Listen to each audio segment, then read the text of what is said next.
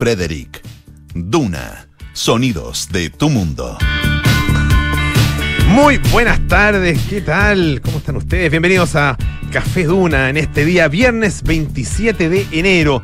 Un día terriblemente caluroso, en que este minuto acá en Santiago tenemos 32,3 grados, Paula Frederick. ¿Te aventuraste en, en la ciudad o no? ¿Tuviste en...? Yo siempre me aventuro. Siempre te aventuras en la ciudad. Todos sí. los días. A Sí. toda hora. A toda hora, sí. Eres- Pase lo que pase. Eres aventurera. Soy una intrépida urbana. Muy Soy- bien. me gusta la jungla del cemento. Yo no todos, o sea, todos los días estoy en la ciudad, obviamente, porque uno está acá. Pero eh, no todos los días camino por, qué sé yo, lugar. Y hoy día estuve ahí en el sector, ah, tipo una, entre la una y las tres y, tanto de la tarde, sector eh, Estación Salvador del metro. Mira, mira qué aventurado. Uy, un calor, un calor infernal. Cruzar ahí en la parte del puente del arzobispo. Es como cruzar eh, Dubái. además, eh, es que además lo- lo- ahí los semáforos son largos. Mm. El semáforo para cruzar la Costanera, cruzar eh, Santa María es largo. Entonces hay que, hay que pegarse ahí la espera bajo el sol inclemente. Bajo el Pero sol. bueno, así la po. Mira, yo, Así- yo así te camino tanto, en tanto, tanto, tanto, harto. que, claro, y que para los piececillos de una niña, Ah, es su- un eh, tema. si hoy día tuve que as- asistir a una sesión muy intensa, dolorosa, pero fructífera de pedicure. Ah, ¿en serio? Porque, porque de verdad, la caminata constante en la jungla de cemento causa estragos. Sí, pues. ¿Me No creerás voy a que nunca lo que tenía al- en el pie, pero no era Ah, lindo. Ah, ya. ¿Me, me creerás que nunca he ido al pedicuro? No quiero ver tus pies. Sé, sé- sé que lo necesito. Sé que lo necesito. ¿Está con zapatilla o con.? No veo. Muestra el pie, pues. No, le- le llevo- te llevo la, chala, te llevo la chala, sí. Es que mucho calor para andar con zapatillas. Por o sea, anduve con zapatillas. Mientras estaba ahí andaba con zapatos, de hecho. Pantalón largo, zapatos, camisa. Estaba No, en una está- actividad elegante, confiesa. No, no, no, no, no, no, para nada. Lo que pasa es que andaba con la temperatura rara. Es que la historia es más larga. Esto viene de antes. Ya, pero espérate, antes que la contigo, le mando saludo a- la Pati, mi, mi pedicure amiga, que el día me hizo, Ah, me muy hizo, hizo milagros conmigo. Gente Me que se tienes, me que, me tienes ya, que dar el dato. ya, sí, dale. Oye, lo que pasa es que fui a, fui a dar sangre hoy día, ¿ya? Ah, pero. en la mañana. Entonces, no, no, era por, bueno, tú sabes que hay dos tipos de donación de sangre. Lo que llaman donación altruista, que tú vas, dices siempre, ¿sabes qué? Quiero donar sangre. Y A que quien le caiga, A quien le caiga. En mi caso no era, o sea, era, no era tan altruista, digamos, o sea, no, no- no es que no haya sido altruista, pero era una donación por reposición, se llama. Sí. Que cuando hay una persona Ajá. que van a operar, entonces una persona cercana se, va- se tiene que operar y fui a dar sangre. Pero bueno, el punto es que, que con la presión media baja. ¿Te bajas. ¿Te, te vino no, un no, no, no, no, no, no, no, no, anduve súper bien. ¿No te dieron colación? Pero sí, no. Fuiste a la Santa María, No, no, no, no, no, no fui a otra parte. a la Indisa. No, Ya. no, no, no. Pero, pero ¿por qué quieres saber a dónde fui? Da lo mismo. Al hospital no, tampoco. Eh, Quiero saber. pero da lo mismo. Da lo mismo dónde. El punto es que eh, eh, como que te baja la presión igual un poco. O sea, te, te invitan a quedarte sentado una media hora. Sí, yo me quedé, me- me- la verdad que me paré más o menos rápido. Mal Pero- hecho, pues. No, pero andaba bien. Si, si el tema es que después andaba como con frío. ¿No andáis bien entonces? No, pues andaba bien, lo único que tenía, no, no con frío, tenía las manos un poquito heladas, y eso que había ya veintitantos grados a las 10 de la mañana, 11 de la mañana. Peor aún. Y entonces cuando salí y me aventuré en la ciudad, eh, hacía mucho calor, pero yo no lo sentía. Pero ya después de estar un rato sentado al aire libre, y un Te y un poquito al sol, ahí se sintió. ¿No te dieron Harto- una colación? Sí, no, llaman? te, ¿Te dieron un juguito con unas un- galletitas? me dieron un juguito Sí, con eh, un eh, que se llama brownie choc, una cosa así. sí, son Una buenos. cosa así. Bueno. No, bien, bien bueno, sí. Oye, cuando te entrevistan para sacarte sangre, Oye, preguntan, un- o sea, pero- nunca, ni el psicólogo psiquiatra había No, indagado nunca, tanto en mi vida nunca. privada, sinceramente. O sea, realmente me hicieron una cantidad de preguntas, ¿De algunas bastante ba- embarazosas, ¿De verdad tienen que vergonzosas. saber todo eso? Sí, yo me imagino que sí, porque tienen que saberlo. O sea, deberían, pero ¿cómo se lo que yo no sé es cómo confían en que uno está diciendo la verdad. Lo que pasa es que yo me imagino. Que analizarán la sangre. Que analizan después. la sangre. Sí, igual. pues debe, sí, Claro, ¿qué estoy lógico, diciendo? lógico. Obviamente. Obviamente la analizan para saber si. Bueno, obviamente si, si tiene algún problema. Sí, no, sí, es cierto. Mm. Oye, antes eh, me gustaría comentarte lo que anduve haciendo ayer, además de, de, eh, traquetear, trajinear, ¿cómo se dice? Trajinar, chancletear, andar por la calle. Pedicure, no, eso fue hoy día. Eso fue hoy, no, para que todo el mundo sepa toda mi vida, no. Fui a presenciar el bellísimo concierto que se realizó en la Plaza Italia Ah, a las muy 20 bien. horas, protagonizado por, no, donde, donde la Sinfónica Nacional de Chile y el Coro Sinfónico de la Universidad de Chile e interpretaron de manera magistral la novena sinfonía de Beethoven, quizás la obra más famosa del músico alemán. qué maravilloso. Que es una maravilla, el con el coro a todo dar, los solistas Qué maravillosos bonito. también. Eh, dirigidas por el maestro Rodolfo Saglimeni, venezolano, Ah, que muy querido y muy talentoso Muy amigo de esta radio. tú que es amigo de esta radio, por Sí, supuesto, pues. y organizado también por la Universidad de Chile, que está cumpliendo 180 años. Había, oye, se juntó harta gente. 5.000 personas aproximadamente bonita lo que he leído. Bonita la imagen, bonito el video. Bonita la, foto, imagen, sí. bonita la comunión que se creó, Sí. bonito el momento de paz y tranquilidad. No hubo ningún mayor disturbio, que al menos que yo viera. Se congregaron personas que- que al, al otro lado de la calle, la gente se asomaba por los balcones. La plaza estaba iluminada con distintos colores, la iluminación preciosa, se produjo un minuto de silencio absoluto.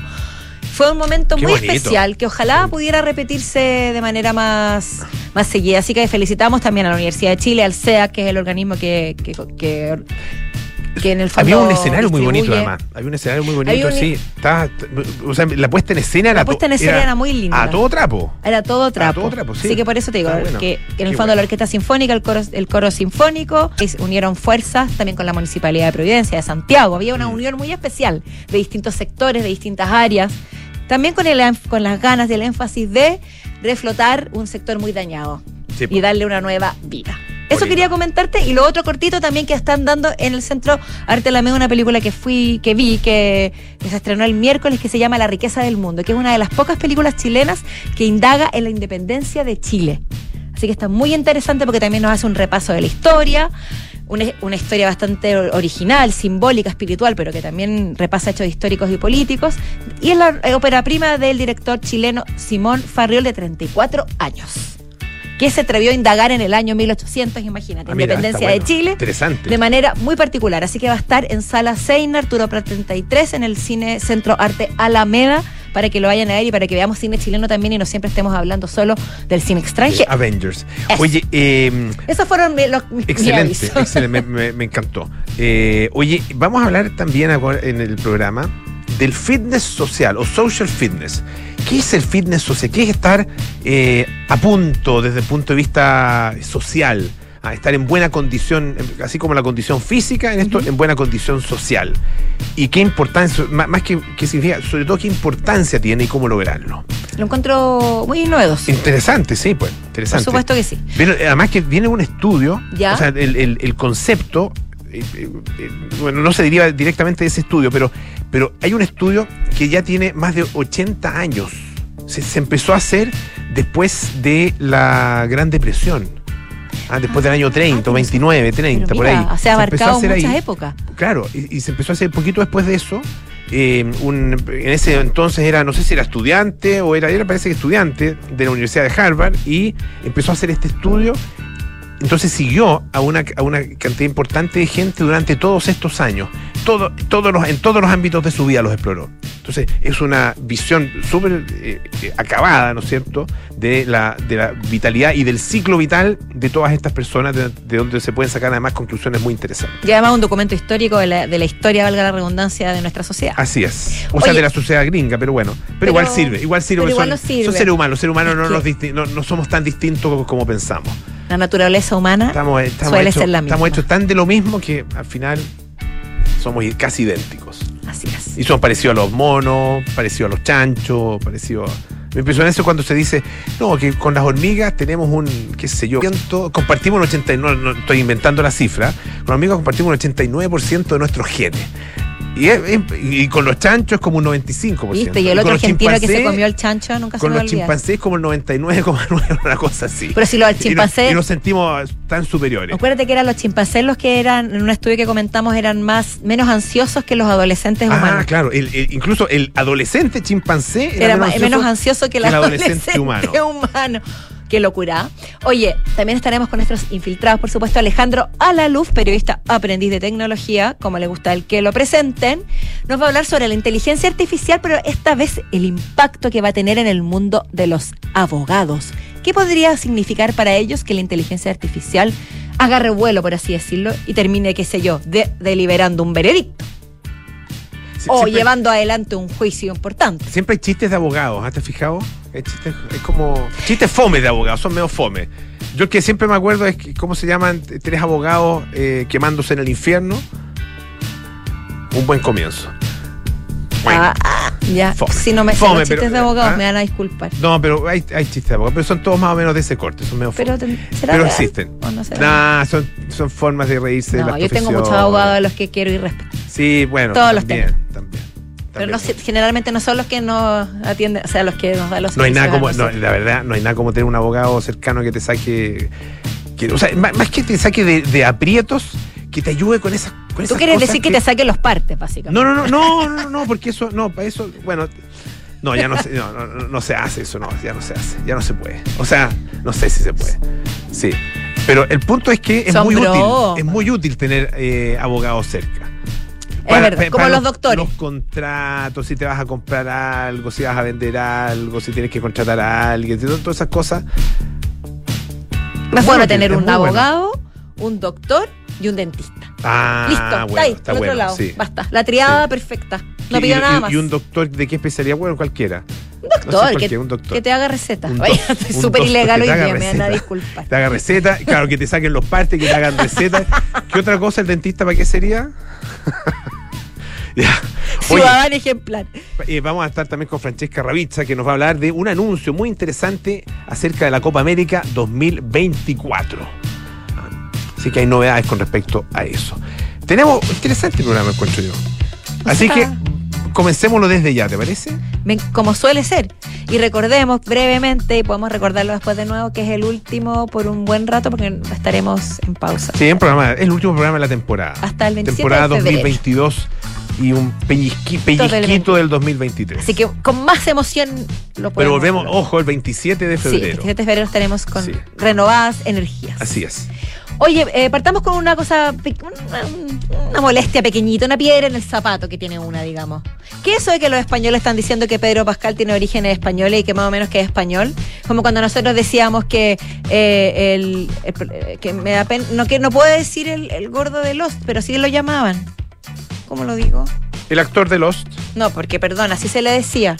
Bueno, está bien, está bien, ya. Decían que bien. era chileno y había sabido de Chile como a los seis meses. Sí. O Alejandro Amenábar también. Alejandro Amenábar, lo mismo. Que creo, creo que nació en Chile, pero se fue a los dos años, no una cosa tiene así, ¿no? ningún, claro, ninguna noción de, de su, como- de su vida no- en Chile. Como que no tiene mucho vida. ¿Perdón? Jorge García, Jorge gracias. García se llama. Pero No así le- así lo Para conocían- que no le siga. ¿Y. ¿Quién es Jorge García? El gordo del Ospo. ¿Pero lo conocían así o no? No estoy diciendo una burrada. Por favor, apo- présteme ropa, compañero. Gracias. Bueno. Es que, pero es que tú tienes razón. Si hubieras hablado de Jorge García, estaríamos todos pillos. Y, y para explicar quién es, tendría que haber dicho el gordo del Ospo.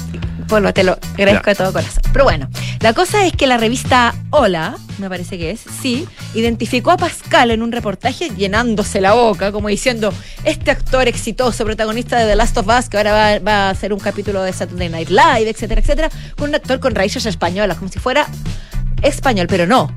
No solamente los internautas salieron a defenderlo, diciendo que él es nacido en Chile, no sé si nació en Chile específicamente, pero vivió en Chile, él siempre ha, ha salido a hablar de Chile, sale- tiene fotos con su pasaporte, manda saludos a Chile, habla como chileno Es y re, es re chileno. es re chileno, dijo, súper chileno, re Re chileno. No, bueno, soy súper chileno. No, sí, sí, es es súper es Es chileno. súper pues, chileno.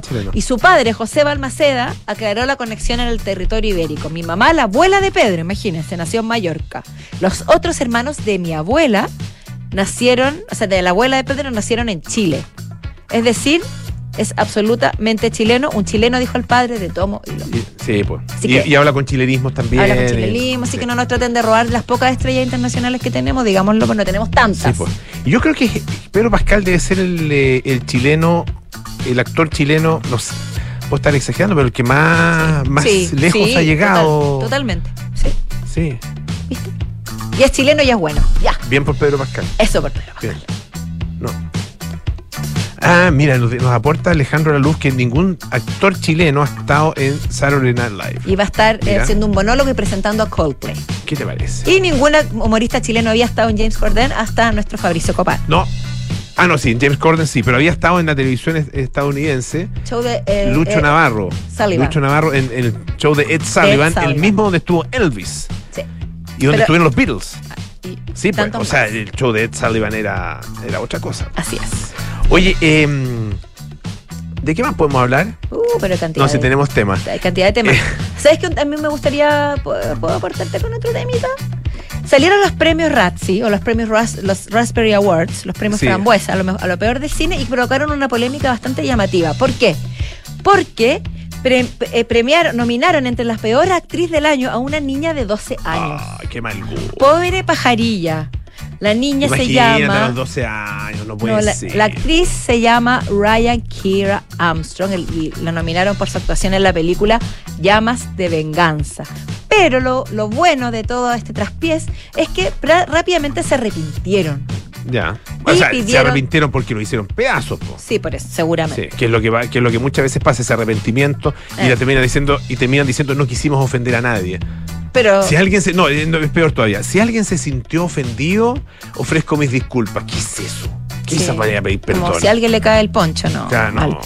Entonces, eh, no solamente pidieron disculpas públicas, sino que también retiraron, por supuesto, la nominación y hicieron un- una especie de declaración de principios en la que aseguran que a partir de ahora ninguno de los nominados a los premios de lo peor del cine serán menores de edad. Todos tienen que tener de 18 años para arriba. Me parece bastante. Está bien. Oye, eh, ¿te acuerdas del Divo Martínez, el arquero de Argentina? Quisiera olvidarlo, pero me acuerdo. Sí, con su gesto, Tan su elegante. gesto tan elegante cuando recibió el guante de oro ahí en el, en el mundial. Bueno, eh, fíjate que la FIFA y la IFAB, que me imagino que es eh, el, que es el organismo que determina las leyes del, del- del- del fútbol, ¿ya? Eh, decidieron tomar cartas en el asunto a partir de, no del gesto propiamente tal del Dibu, no solo el gesto, sino que en general su conducta. Ah, la conducta. No sería lo único, digamos, No, que y hecho. fíjate que su conducta en, en todo momento. eh, y se estudia redefinir, dice una nota de TN, eh, redefinir los deberes y derechos de los arqueros. Lo que llaman en Argentina, o lo han denominado aquí por lo menos en esta nota, la ley antidibu. Básicamente dice, eh, tanto el- la FIFA como la IFAB, ah, eh, dice que no quieren más show, más este tipo de show. Lo, lo anticipa el diario The Sun, ah, que lo- el que se cita acá, y puntualiza en los momentos salientes, dice, del juego psicológico que, según ellos, el Dibu Martínez hizo sobre sus oponentes en la definición con Países Bajos y Ah. Francia, con acciones como las siguientes. A ver. Mira, dejó caer la pelota cuando parecía listo para dárselo a Steven Berghuis. O sea, toma la pelota, y se la- la- el otro tipo la entrega y la Le hizo un oso en buen chileno. pesado. Ese- eso es muy pesado. Ya. Eh, de- pateó la pelota a un lado y miró fijamente a Teun Cop, Cop Mainers, Mainers, que imagino que es eh, de Países Bajos. Pateó la pelota que estaba en el punto penal cuando Luke de Jong se acercaba para agarrarla.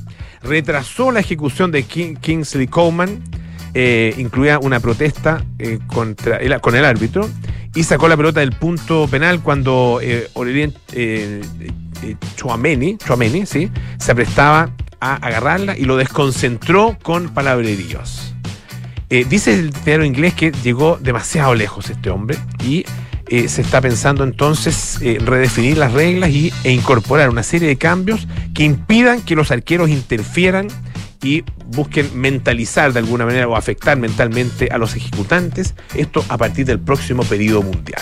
Puedo decirte que me da bastante satisfacción que se tengan en cuenta este tipo de acciones y se, y se, y se fiscalicen y, no se, y sienten un presente para que la gente no las cometa de nuevo. Vamos a ver. No, o sea, esa es, la, esa es la función también. No, esa es la función, vamos a ver si se cumple. Tengamos fe en, en- en lo que va a suceder en el futuro. Tengamos, que- tengamos fe en la FIFA. Uh. en la humanidad. Oye, eh, me encantó una nota eh, que apareció en, eh, en el país, en su, en, en su sección de moda, ese moda, ah, eh, sobre los pijamas. O sea, sobre, más que sobre los pijamas, sobre andar en pijama por la calle, Por la vida. por la vida. Básicamente es eso. En los pasquines ingleses, como The Sun, por ejemplo, Daily Mail, Mirror, Exacto. Express y qué sé yo, eh, tienen un, un- hay un tipo de paparazzi que es el que está ahí alerta en la casa de, las- de los famosos, tempranito en la mañana cuando los famosos salen a dejar la basura. En pijama. En- en pi- entonces salen en pijama. En, o en- o en- en la cuestión con la que duermen. O en digamos, bata, O en bata. Pero, pero lo que están buscando obviamente es que salgan, ojalá, la- particularmente las mujeres, si son est- estos pasquines, eh, las mujeres y ojalá lo más ligeras de ropa posible. Ah, Y lo más eso, también. el- con eso la foto de paparazzi vale más. Pero también cuando, mientras Y más más- y mal más se ven, porque no tienen mientras- maquillaje, porque tienen el pelo opaco, porque no se peinaron Claro, y todo eso. entonces después publican preocup- preocupación ah, por aspecto de fulano de tal. Dicen que está recién despertada y, y recién, no sé, Clásico. por levantándose. Preocupación por la salud ¿Quién mental y ¿Quién se ve bien? de- Aparte mi señora, digamos. Ah, ¿Quién ay, se ve bien? ¿Quién se ve bien? Bien, Bien, ¿no? Poroto ¿Estuvo para bien, estuvo bien ahí, ah? todo bien. Esperemos que esté escuchando.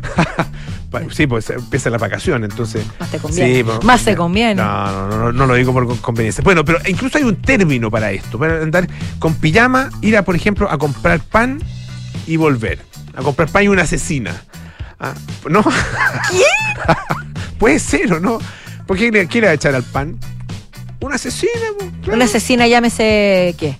Una mortadela, Que le, le quiere echar una, ¿qué? Una... salchichón, cerveza, ¿no?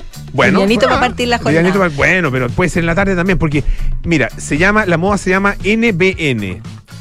Netflix Baguette, Baguette en Francia, más elegante. eh, Netflix Baguette Netflix. O sea, tú entre unas- una- un capítulo de una serie y la otra, ah, te pones las pantuflas, te pones la bata y sales en pijama a comprar el pan. Lo encuentro delicioso. Ah, ¿te gusta? Quiero vivir en NBN. En modo NBN. Ese es mi modo. Está bueno. Listo, lo voy a instalar. Voy a aparecer en el próximo programa en pijama si no te importa. Ahora, dice que se ha visto en muchas partes, ah, eh, claro, gente que hace esto para, como decía, eh, eh, sacar la basura o ir a, a comprar una, una, una comprita rápida. Claro, porque uno no se va a acicalar ah, para como- ir a comprar la asesina. No, po. En tu Y para casa. volver, y pa- y pa volver, claro. Puede ser una, una rabane- rebanadita, no rabanadita, rebanaditas de queso también. O un jamoncito de pavo, idealmente. O un jamón de pavo. Está caro. ¿por qué tiene que la mortadela? Está caro el jamón de pavo. Sí, pero está ni. Está re caro. Está- vale, Dicen. ca- vale casi el doble el jamón de cerdo. Encuentro que está muy Porque caro. lo sano cuesta caro. Qué triste, pero cierto. Pero no sé, es tan sano. ¿Es tan sano? No, es no más lo sano sé. que el Comparación cerdo. con el. Es más sano eh, que el cerdo. Cervecero, yo creo que sí. Cerveza. Salchichón, cerveza y la boca te queda ahí mismo. Ah, no tengo idea. Yo de la- no, no sé tanto de, de la nomenclatura. Sí, Además, sí. lo bueno es salchichón, cerveza que te lo comí y te acordáis todo el resto del día. Conversadorazo. Conversadorazo, sí. Bueno, pero es tendencia en todo caso esto. Eh, nuevos tiempos, nuevas normas se preguntan en esta, en esta nota, pero otros lo, lo critican. ah, eh, algunas personas dicen que, bueno, que tiene que ver con la comodidad, pero otros lo critican, dice que es un signo de dejadez, de derrotismo, como que la persona se dejó estar. Ahora, perdóname, pero en la foto que publicaron en ese moda del país son bien faltas de respeto. ¿Cómo publican a esta mujer con una bata pero de satín maravillosa, con un maquillaje perfecto y unos bucles así como de Doña Florinda, pero, de, de- de la alta clase de Nueva York, Sí. retirando como un ballet, no sé. Falso. Acá sería NMN. Netflix, Marraqueta, Marraqueta, Netflix. O Netflix SC puede ser también. NSCN. salchichón. OSS. SC. SC. Ya. Oye, escuchemos un poquito de música, ¿no? Salgamos de aquí. Yo creo que es buena idea. Mitski, The Only Heartbreaker.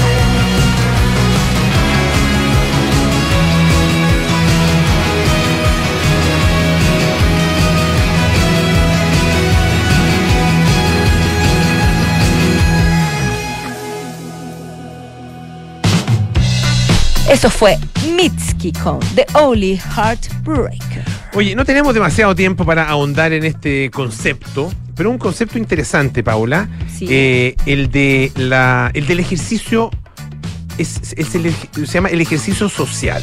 Te voy a hacer una Ejer- pregunta, Polo, dime. perdón. Es, cuando dices ejercicio social, ¿te refieres a ejercicio físico compartido No. o simplemente a lo social? No, simplemente a lo social. Tal como existe el ejercicio físico, Ok. ¿ya? Y está comprobado el beneficio que tiene para nuestra salud el, el- el ejercicio físico, Sí. ah, eh, salir a caminar, ¿no es cierto? Camina, caminata energética, aquí hizo el trote, la bicicleta, Claro, hemos- el hemos dicho que sea fundamental. la gimnasia, un montón de...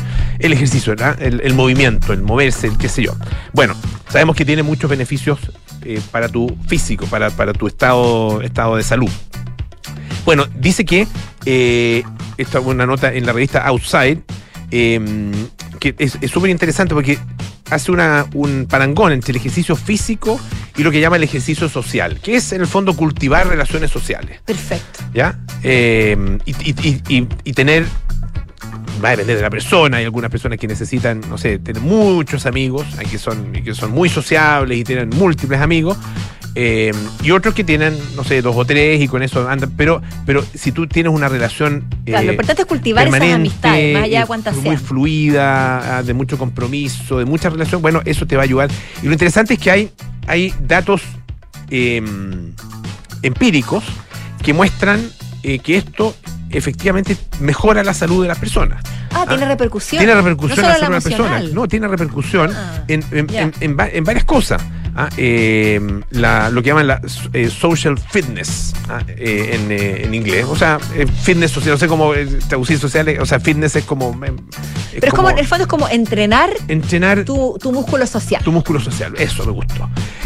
Dice que no entrenarlo Ya. ah, configura riesgos para la salud de las personas. Y Oh, lo cuenta un psicólogo, un, un psiquiatra y psicoanalista.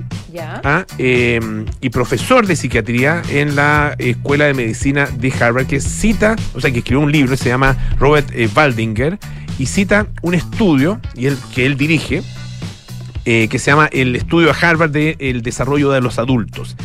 Y tiene, eso es lo interesante, porque comenzó, como les decía, el año 1938, ah, poco después de la, de la, incluso ya todavía con las repercusiones de la Gran Depresión Mundial. Eh, y ahí tomaron a 268 en ese minuto estudiantes de la universidad, la Universidad de Harvard, eh, y lo empezaron a estudiar.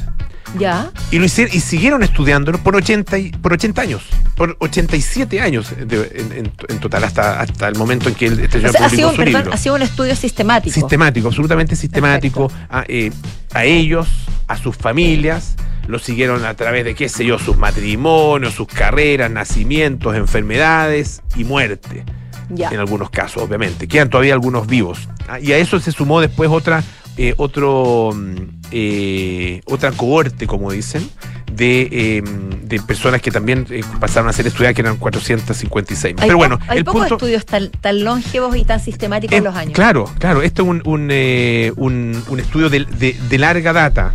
ah, eh, y y, mm, tiene, un nombre específico, ya se me, se me fue el nombre que tienen este, este tipo de estudios así que son que son de, de- durante un periodo muy largo de tiempo. Bueno, el punto es que eh, hay muchos indicadores que muestran que eh, la, mm, la, eh, este fitness social ah, o este, el, desarrollo del músculo social eh, tiene una, mm, una repercusión positiva ah, en, qué sé yo, en el cáncer, ah, el desarrollo de cáncer, el desarrollo de enfermedades cardiovasculares, ah, el desarrollo de enfermedades, qué sé yo, de diabetes y, otras, y otro tipo de, de enfermedades. El punto es, bueno, que hay que hacer una serie de cosas, cómo, cómo lograrlo, ¿no es cierto?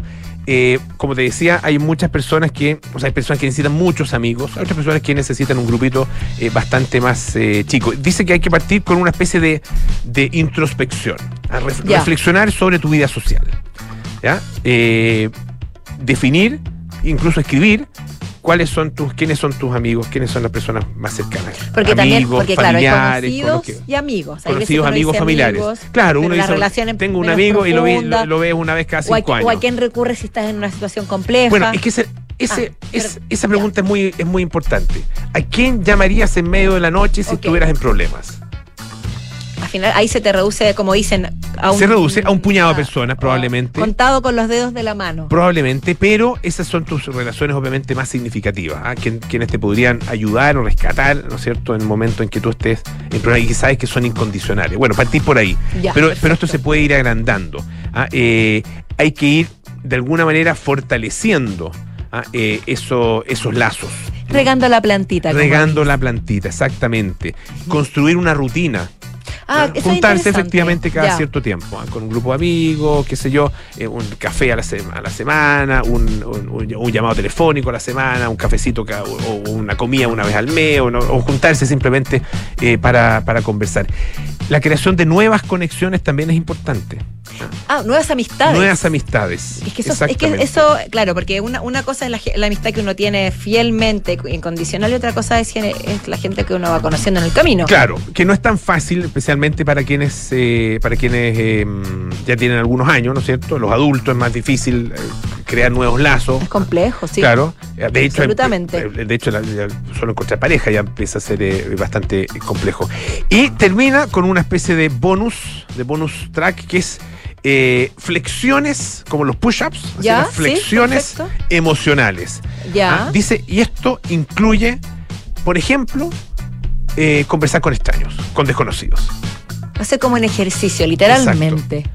Yo creo que es un ejercicio súper bueno. simplemente y, y- a lo mejor ni siquiera conversar, sino que establecer relación con un, con un gracias, ah, con un por favor, ah, eh, o con, por ejemplo, aceptar eh, algún tipo de, de- de- de comentario positivo que te puedan hacer y aceptarlo con, con cariño y con, eh, eh, y con respeto. Y en ese caso quizás no cultivas una amistad profunda, pero sí estás también Pero desarrollando habilidades tuyas. Exactamente. Estás ejercitando. Ah, esta es, dice que pueden ser unos con pequeños pasos ah, que pueden efectivamente tener una repercusión, no solo hacerte sentir mejor, no solo en términos de, de tu satisfacción personal o, o tu, incluso tu felicidad, sino que en tu estado de salud ah, y te puede ayudar a prevenir enfermedad y a tener una vida más longeva.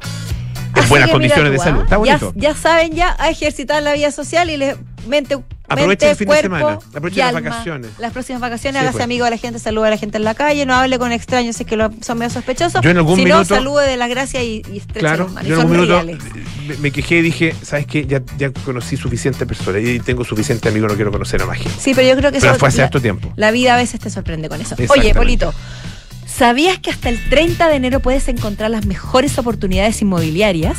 Encuentra proyectos de Santiago con Connie Reñaca con ofertas imperdibles en este especial verano 2023. Ingresa a oportunidadesinmobiliariaslt.cl solo por pocos días. Organiza la tercera. Oye, vamos a una pausa, tenemos a nuestros infiltrados a la vuelta.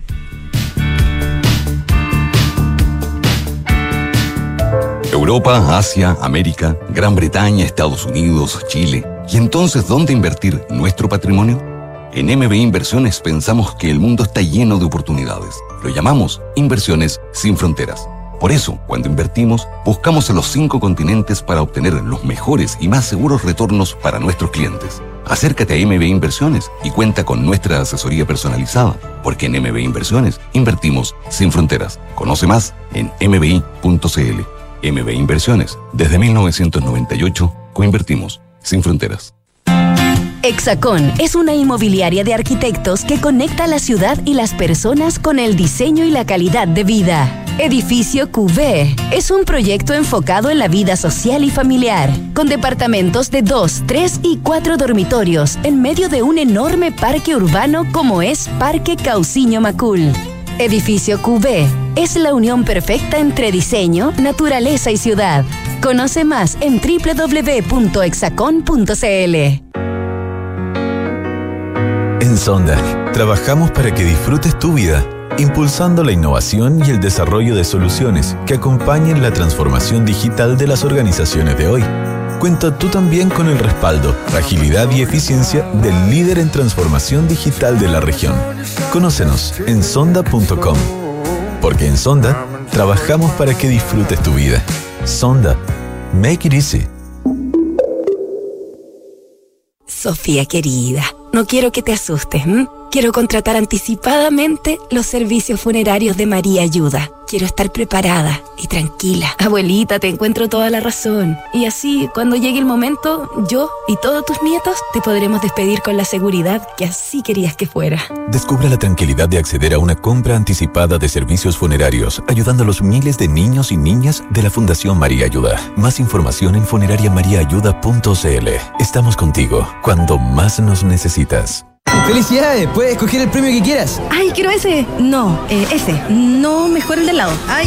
A veces no importa si le sigues dando vueltas, pero a la hora de invertir es mejor Scotia Fondos, que cuenta con toda la solidez y respaldo internacional que tiene Scotia, donde puedes invertir de manera online y simple, donde un grupo de coaches expertos te guiará según tu perfil de riesgo y objetivos. Toma la mejor decisión. Invierte en Scotia. Infórmese de las características esenciales de la inversión en estos fondos mutuos establecidas en sus reglamentos internos y scotiabankchile.cl. Infórmese sobre la garantía estatal de los depósitos en su banco o en cmfchile.cl. Marca registrada de Bank of Nova Scotia, utilizada bajo licencia. De Fontana presenta El Año del Cambio. Gracias a Senda de Fontana decidimos hacer un cambio y nos digitalizamos. Ahora la gestión de personas tendrá conectividad en todo momento, cálculo de remuneraciones fácil y rápido, firma electrónica con gestión de contratos y mucho más. Estamos listos para un 2023 conectados con todo. Este año piensa digital y contrata Senda con Z, el software de recursos humanos de De Fontana que te conecta con firma digital, remuneraciones, comunicaciones y mucho más. Contrátalo hoy mismo desde 1.2 UFs mensuales en senda.cl.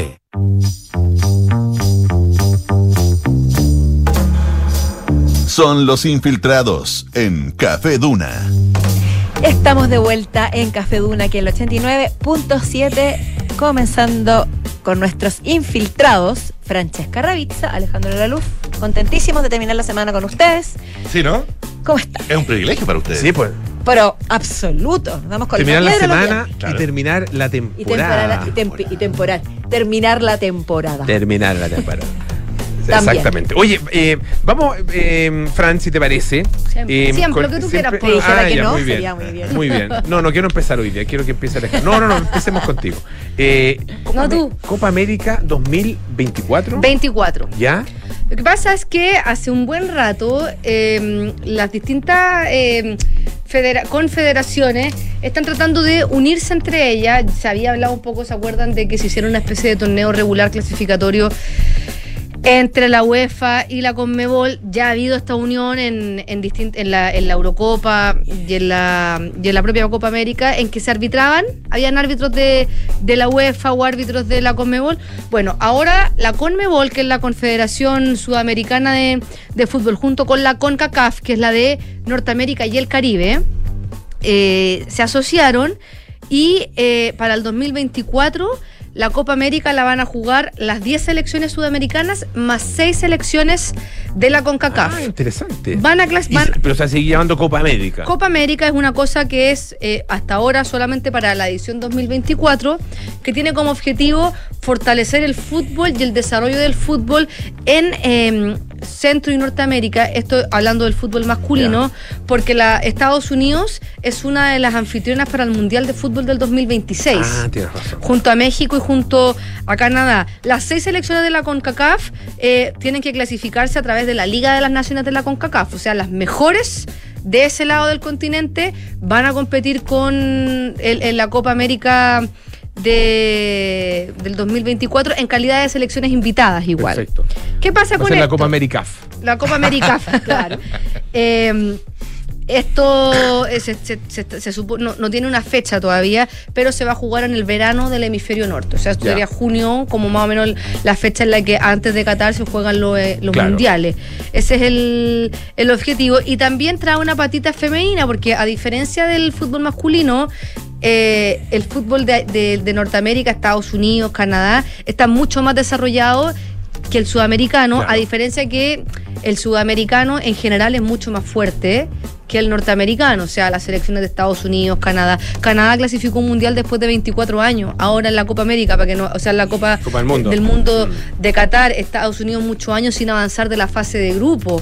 Eh, México gana trotando la- los campeonatos, entonces para ello, eh, para poder estar en mejor forma, les conviene eh, hacer esta alianza con la Conmebol y en lo femenino pasa, pasa lo contrario. Y de hecho las cuatro mejores selecciones nacionales femeninas de la Conmebol van a participar en la Copa Oro CONCACAF que se llama eh, CONCACAF W 2024 que se va a jugar en Estados Unidos. Son 12 selecciones y eh, la sele- los equipos de la Conmebol que van a competir ya están seleccionados porque son las que los determinó la Copa América recién pasada del año 2022, que son Brasil, que es la campeona, Colombia, subcampeona, Argentina y Paraguay. Chile se quedó fuera Mm. y no va a poder competir en este torneo que era muy interesante para el desarrollo del fútbol femenino también en, en nuestro país.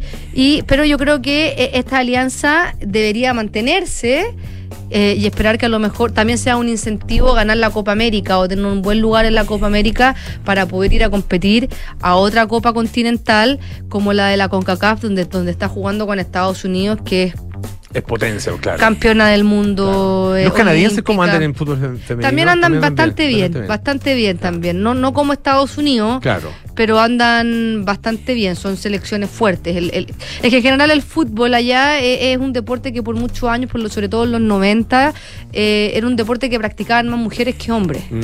Era como el, el, de- el after school eh, de mujeres, en la mayoría era fútbol, que ya le dicen soccer, y, y los hombres jugaban eh, fútbol americano, béisbol, básquetbol, Claro. como que tenían más variedad y las mujeres son muy, muy buenas. Y además se, eh, se hizo eh, otra, otra, otra alianza que hasta donde yo entiendo es solamente masculina, que, se que es una Final Four, que va a ser una especie de mundial de clubes pero del continente, porque va a ser un torneo de dos clubes, dos equipos por confederación, que eh, tampoco tiene fecha y tampoco está bien claro quiénes son los que clasificarán, pero se entiende que van a ser eh, los ganadores de la Liga CONCACAF, la de la Liga de Campeones, que también es la CONCACAF, la Copa Libertadores y la Copa Sudamericana. Entonces va a jugar un Final Four con lo- los, los cuatro equipos campeones de las ligas continentales y se va a hacer un, un torneo. Todo esto también para, principalmente, yo creo que es una alianza que le sirve mucho al fútbol sudamericano, sobre todo por cómo Estados Unidos, que es el principal promotor de esto, entiende el showbiz del Mm, deporte, sí. pero a la CONCACAF le sirve mucho porque eh, el fútbol sudamericano genera una pasión que a Estados Unidos, si bien los niveles de audiencia y de gente al estadio, sobre todo por, por la cantidad de migración que hay en, en algunas ciudades, cada vez se llenan más los estadios, necesitan atraer más gente y que, y que sea atractivo. Y tener Claro. este, este lado del continente pendiente les va a servir mucho. Acuérdate de la Copa América Centenario. Claro. Que yo creo que fue buena experiencia, además fue maravillosa experiencia para nosotros, porque la ganamos. Claro. Eh, pero, pero fue buena experiencia para los estadounidenses y también yo creo para las, para las selecciones Sí, de ya- Sudamérica. y además hay, hay algunos, no, no tengo acá el dato exacto, pero algunos estudios de audiencia que es sobre- en, la- en las ciudades donde hay más población eh, latina o, o hispanoamericana, eh, es donde los estadios de fútbol tienen los mayores índices de audiencia de espectadores, De en el espectadores estadio. en el estadio, ya, ya, en el claro. estadio, eso ha aumentado muchísimo. Ya. Y la MLS también que ha crecido mucho, tiene muchos jugadores que a lo mejor algunos, como Gareth Bale hasta que antes que se retirara, o el Pipiti Higuaín, van a retirarse. Eh, en Argentina están algunos prefiriendo dar el salto a la MLS para después irse a Europa, entonces está, está creciendo mucho en ese aspecto también. Excelente. Ya vos, Fran, muchas gracias. Muchas gracias, Fran. Don Alejandro. Alejandro. Hablamos de Inteligencia Nuevamente artificial. inteligencia El tema del año. que es sin duda el tema del año. Y las amenazas constantes de que nos van a reemplazar en todos los ámbitos Yo de nuestra te diría existencia. que desde la época en donde la robótica tuvo como su florecimiento y, y de paso eh, el, todo el temor, ¿no es cierto?, de que fuese a reemplazar eh, de trabajos más mundanos, ¿no es cierto?, en fábrica y cosas por el estilo. Este temor Eh, viene de tiempos inmemoriales, desde los inicios desde la casi de revolución la revolución industrial, de hecho. Por ejemplo, la película Metrópoli, que habla un poco del tema, y Y varias. claro, claro. Eh, Nunca se ha materializado tanto ese temor, pero siempre no, lo que está. pasa es que, mira, el, el- el- el temor natural del hombre al ve- haberse reemplazado por una máquina o por una inteligencia superior artificial siempre ha sido un, un- un tema de, de- de- de miedo, digamos. Porque lógicamente se espera que el futuro permita que una sola entidad no humana y que por ende no cometa errores humanos esté a cargo de un proyecto, de un servicio, de un producto. Ahora, eso mismo también ha conllevado que se vayan creando nuevas profesiones y nuevas, eh, eh, digamos, puestos de trabajo que tengan que ver con la mantención de esa misma tecnología. Entonces, es un círculo virtuoso finalmente. No que es lata que- igual es cuando uno le toca hablar con un asistente virtual y sabe que está hablando con un asistente Yo virtual. siempre como que cuando- Es un siempre tema, que puedo les es un digo, tema. por favor, ¿puedo pasarme un humano? Como Sí. volver al menú a veces, como la pregunta Sí, no está. Pero y- que, Fran, tienes que considerar ahí, por ejemplo, en el tema de los servicios, cuando la tecnología te ofrece una alternativa de contacto con la marca al tener tú un problema, o con Mm. quien sea, digamos, versus mantenerte en espera en un call center por 20 minutos. Claro, es que es la Sí, solución son más- cosas. Tiene que ver con un poco el- con eso. eh, El mal menor, digamos. El mal menor. Ahora, el tema de la inteligencia artificial nuevamente está tomando esa cuestión de la pérdida, ¿no es cierto?, de cosas que hacen intrínsecamente los seres humanos, como el tema de la escritura, en todas sus versiones. Lo hemos discutido tanto en temas de derecho de autor, como en respuestas académicas, etcétera. Y ahora el tema permeó el lado de la abogacía. Perdón, Alejandro, cuando tú dices eh, crisis de la escritura, en, en que las personas dejen de escribir a mano, por ejemplo, en la, Mira, en la el tema de la inteligencia artificial con estas eh, herramientas de chat permiten hacer textos tan perfectos e indescifrables de que si fueron hechos por un ser humano, que por ejemplo en todo el término del área creativa, publicitaria, de marketing, no va a haber nadie más creativo e inteligente que una inteligencia artificial bien alimentada, con millones de horas de publicidad en la historia, contra un creativo de 25 años Ya, perfecto. o por lo menos van a estar al mismo nivel. En el tema con los abogados sucede algo parecido.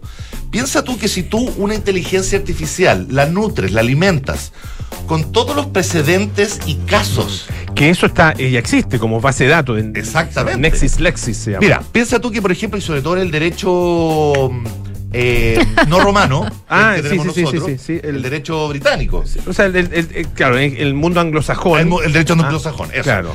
Que siempre, ¿no es cierto?, eh, los eh, abogados son finalmente... Que una- derecho consuetudinario. Exacto, exactamente. Y Con, tiene que ver con- con jurisprudencia, digamos. De la jurisprudencia es lo que manda. Lo que hace un abogado finalmente, y como lo hemos visto en múltiples películas y series, es que más allá de defender al, al- al- acusado, también hace una especie de show, pongamos entre comillas, para convencer a una audiencia, a un tribunal, a un jurado, que el acusado en este caso es inocente.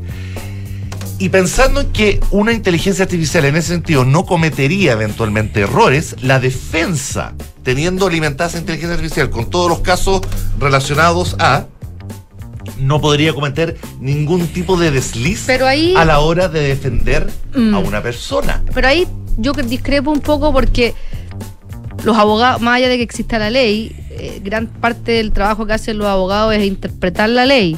O no, muchas veces a, fa- a favor de, de su defendido, que muchas veces saben que su defendido es culpable, pero buscan la pena más baja. Pasa eso mucho. Exactamente. Y lo otro que no podrían hacer un robot es interpretar las emociones de la persona con la que tú estás interactuando. O sea, Si tú si tú ves Fran- que alguien se quiebra, tú sabes que por ahí ejemplo, va. claro, los gestos, los, gestos, faciales, la interprete de las Y manos. sin todo embargo, siempre se dice que el, el abogado tiene que ser lo más clínico posible cuando está durante el proceso. No emocionarse, no dejarse llevar. no, no, no que el, abo- no Pero que puede abogado, leer pero puede leer al- algún testigo, puede saber por dónde preguntarle. Evidentemente El- podríamos sí. discutirlo, Claro. obviamente, pero el temor Es que en el. está. Sí. En el- en Porque- el ju- en- lo que pasa es que eso se puede manifestar sobre todo en el juicio oral. Correcto, Mm. correcto, porque todo esto viene de un estudio que se hizo en la Universidad de Michigan, en Estados Unidos, donde eh, un grupo de profesores de derecho eh, le hicieron una prueba a esta buena inteligencia artificial y la inteligencia artificial pasó las cuatro preguntas. Ahora, las pasó no con, eh, con, una. A, con una A más, como en Estados Unidos, No sino con con tres, una C. tres coloradas como es acá. O tres coloradas, claro, no con un 7, pero con un 455, que no es una mala nota, o sea, para un estudiante flojo que quiere pasar solamente, está salvadísimo. Está salvado. Pero de nuevo, el tema de que todo lo que está de pre- predeterminado a partir de casos judiciales puede ser alimentado a una, a una inteligencia artificial, a una máquina, y esa máquina eventualmente puede llegar a defenderte en un tribunal. Uf.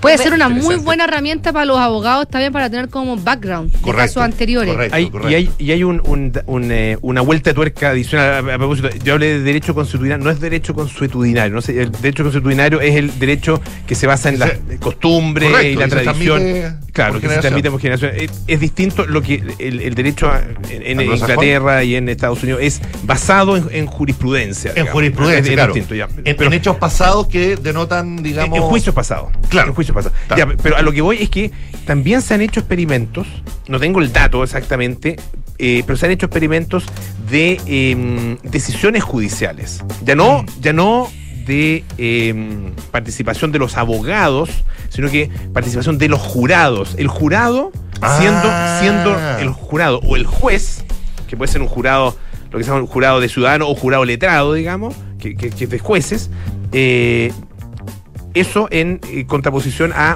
un computador. Mm. ¿Y quién, ¿Quién delibera? ¿Quién delibera? ¿Quién decide mejor? Eh, no, no- no hay todavía un, un resultado definitivo. ¿ah? O sea, en el fondo No- estamos es hablando de la decir. defensa, pero no de la deliberación. No, de la defensa, No, en este caso, correcto. en este caso lo que La- plantea. la, que deliberación sigue la siendo deliberación. hecha por un juez. Claro, Alejandro Pero- plantea el de la defensa. Correcto, pero si lo La pensamos y lo llevamos judicial. a un caso, a un campo como el de la Fran, por ejemplo, el tema del VAR Mm. es finalmente una no deliberación, o sea, a ver, la deliberación finalmente es humana, pero los elementos sobre la mesa te los pone una inteligencia artificial, una Bueno, ya, ya, se- ya se aplicó en el Mundial, po. Claro, Ya se aplicó claro. en el Mundial, Ya se aplicó sí. en el No, Mundial. y por mucho que el ser humano quiera dictaminar una falta o algo respecto al juego, es una máquina la que dirime si efectivamente sucedió. Que ha no. traído problemas, porque a veces la punta de la, la de la pelota, que no son tan entra. milimétricos que, que finalmente bueno, le quita la magia al fútbol. Es sin duda. Así es. Sin duda. Oye, eh, Alejandro, Francesca, Paula, Richie, Polo, a todos los que nos escuchan Quique. también. Grande Richie. Estamos llegando al final Gente. de Café Duna, de este programa tan Nuestro querido. Nuestro primer año está terminando. eh, y los queremos, bueno, les quiero en primer lugar agradecer que nos hayan acompañado durante todo este tiempo. A ustedes, nuestros infiltrados, y, a- y en, en- en ustedes representan, representan también, o sea, ustedes representan también a todo el resto de nuestros infiltrados, a Andrés, a Pato, a, eh, Y a Claudio. y a Claudio.